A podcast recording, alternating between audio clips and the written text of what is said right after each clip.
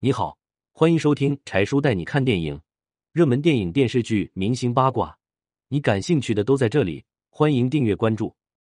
二零零零年，斯琴高娃刚进《大宅门》剧组，就遭人身攻击、下跪求的角色。二零零零年，斯琴高娃才进《大宅门》剧组，刚拍三集，外人就传言斯琴高娃是下跪才求到的这个角色，这让斯琴高娃非常纳闷，自己凭真本事拿到的角色，怎么会有如此恶毒之人出来捣乱？原来当时郭宝昌拍电视剧《大宅门》。央视点名要斯琴高娃演二奶奶，可等斯琴高娃来试镜的时候，郭宝昌看到斯琴高娃的样子，就一脸嫌弃：“这么胖，是来砸我的饭碗的吧？”没想到斯琴高娃却霸气的对郭宝昌说：“导演，你给我一个月的时间，我保证瘦下来。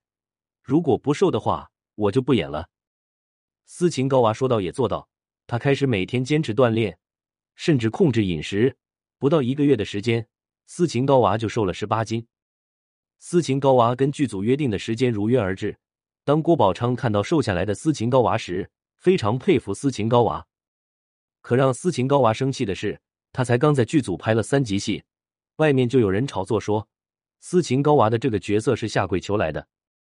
副导演一看到这张照片，就明白了是怎么回事。原来这张照片是斯琴高娃进剧组时。正好是他的五十岁生日，剧组特地给他庆祝生日。斯琴高娃高兴的跳了一段舞，不料在一个弯腰的时候，斯琴高娃的膝盖弯的比较低，就被某些不怀好意的人拍到传出去，造谣说是斯琴高娃下跪求角色。副导演也劝斯琴高娃，有些人就是故意的，也别往心里去。我们只要把戏演好了就行，嘴长在别人身上，我们也管不了这么多。作为老戏骨，在拍戏的时候，如果遇上有演员一下子进入不了角色时，斯琴高娃就想办法帮演员快速进入角色。有一次，陈宝国在一场哭戏中，怎么都无法进入角色。此时，斯琴高娃在边上立马大喊：“我的儿啊！”声音传来，陈宝国一下子就进入角色，哭戏演得非常感人。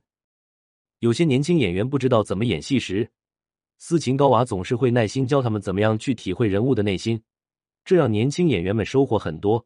剧组的人也都非常感谢斯琴高娃。当电视剧《大宅门》上映后，一举创下了首播十七点七的收视率，在豆瓣上评分超过九点三分，成为了人们喜爱的电视剧之一，成为经典。而这些的话，除了编剧的剧本好之外，更重要的还是导演和演员的用心演绎。好的作品经得起岁月的洗礼，好的演员也经得起时间的洗礼。有时候，当机遇来临的时候，要学会去积极主动争取，才能有机会获得更大的机会。